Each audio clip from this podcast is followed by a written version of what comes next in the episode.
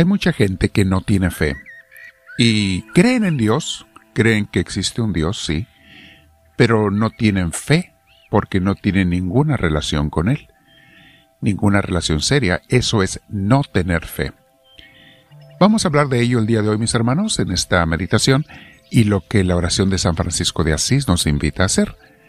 Para ello te pido que te sientes en algún lugar con tu espalda recta, tu cuello y tus hombros relajados. Si puedes, ponte audífonos y cierra tus ojos. Y vamos a respirar profundo, invocando al Espíritu Santo, pero respirando muy tranquilamente, sin ninguna prisa. Si puedes, siempre respira por la nariz. Permite que Dios te llene los pulmones con su oxígeno y invitamos al Espíritu Santo, le decimos Espíritu de Dios, ven a mí, te lo pido. Lléname porque tú mejor que nadie sabes cuánto te necesito, cuánta falta me haces, y cómo no puedo vivir sin ti, ni ser inspirado sin ti. No puedo hacer el bien sin ti, Espíritu Divino. Guíame, oriéntame, enséñame, te lo pido, mi Señor. Respiramos profundo otra vez y nos quedamos en la paz de Dios. Dice esta frase de la oración de San Francisco de Asís, que donde haya duda, ponga yo la fe, Señor. Las personas donde haya duda, ponga yo la fe. Debemos de entender, mis hermanos, de que si nosotros no ponemos la fe de Dios en otras personas, la gente no va a creer, no va a tener fe, no va a tener relación con Dios. No importa cuánto quieras tú que alguien tenga fe, si no hay quien les predique, no sabrán de Dios y no comenzarán a tener una relación con Él. Indudablemente en las generaciones modernas hay una crisis de fe, mis hermanos. La gente se ha vuelto tan hedonista y materialista, solo buscan los placeres y las cosas materiales. Es lo que el mundo busca.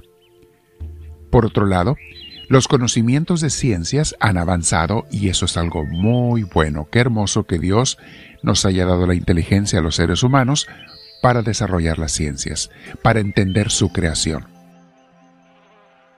Pero tristemente las personas que no han sido bien formadas en la fe, tanto científicos como religiosos, se confunden.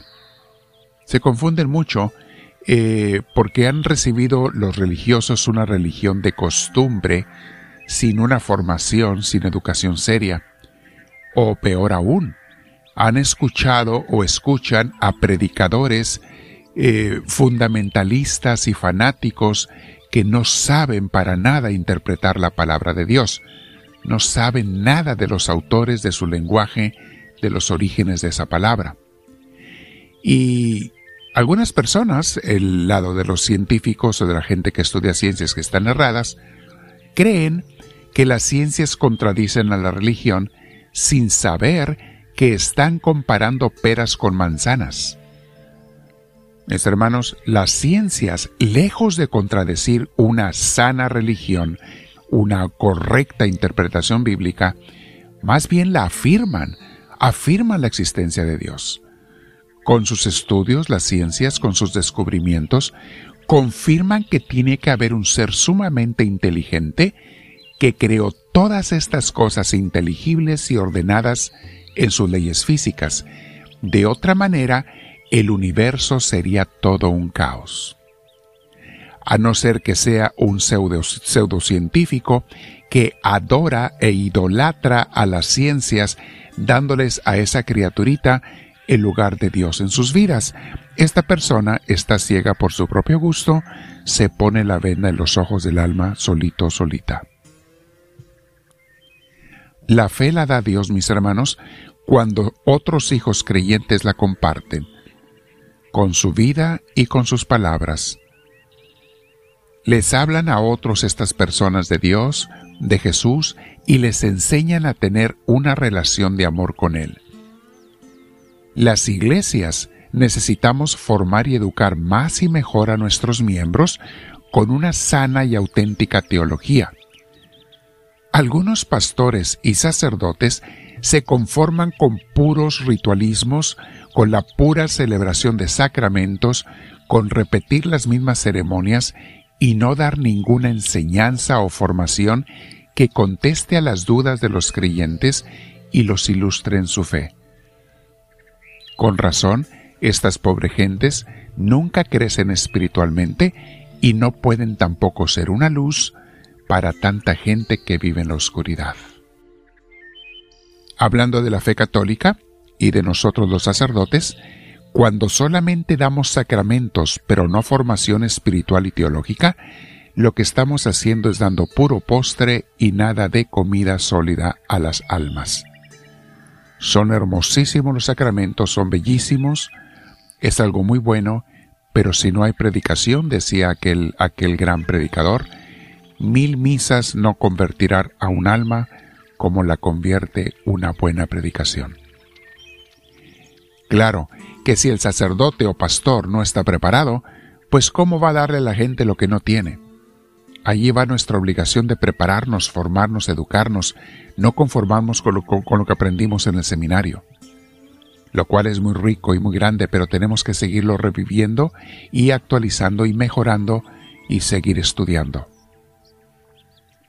Pero aún aquellos pastores y sacerdotes que saben, muchos de ellos no quieren esforzarse por enseñar, por convivir con la gente, por acompañar a los feligreses en su peregrinar por este mundo y guiarlos hacia Dios. En algunas iglesias, los feligreses no ven a sus guías más que a la distancia, y estos no se acercan a la gente ni para saludarlos. Pero lo mismo podemos decir de los feligreses que se conforman con creer, pero no quieren repartir y compartir su fe. No quieren servir en sus iglesias. La oración de San Francisco nos invita a pedirle a Dios hoy, Señor, que donde haya duda, lleve yo tu fe. Si los creyentes nos repartimos las enseñanzas de Cristo, si nosotros no las repartimos, ¿quién lo va a hacer? Recuerda que si tú tienes fe, es porque alguien más en tu familia o tu iglesia o en algún lugar se tomó el tiempo para enseñarte, para guiarte. Nosotros debemos hacer lo mismo con otros incrédulos. Ve lo que dice la palabra de Dios. en la carta a los Romanos capítulo 10 versículos del 13 al 15. Porque todo el que invoque el nombre del Señor será salvo. Ahora bien, ¿cómo invocarán a aquel en quien no han creído? ¿Y cómo creerán en aquel de quien no han oído? ¿Y cómo irán si no hay quien les predique? ¿Y quién predicará sin ser enviado? Así dice la Escritura, Qué hermoso es recibir al mensajero que trae buenas nuevas. Es hermoso, mis hermanos. En Misioneros del Amor de Dios quisiéramos evangelizar a mucha más gente. Estamos haciendo mucho, pero quisiéramos hacer muchísimo más. Y hacemos todo lo que podemos.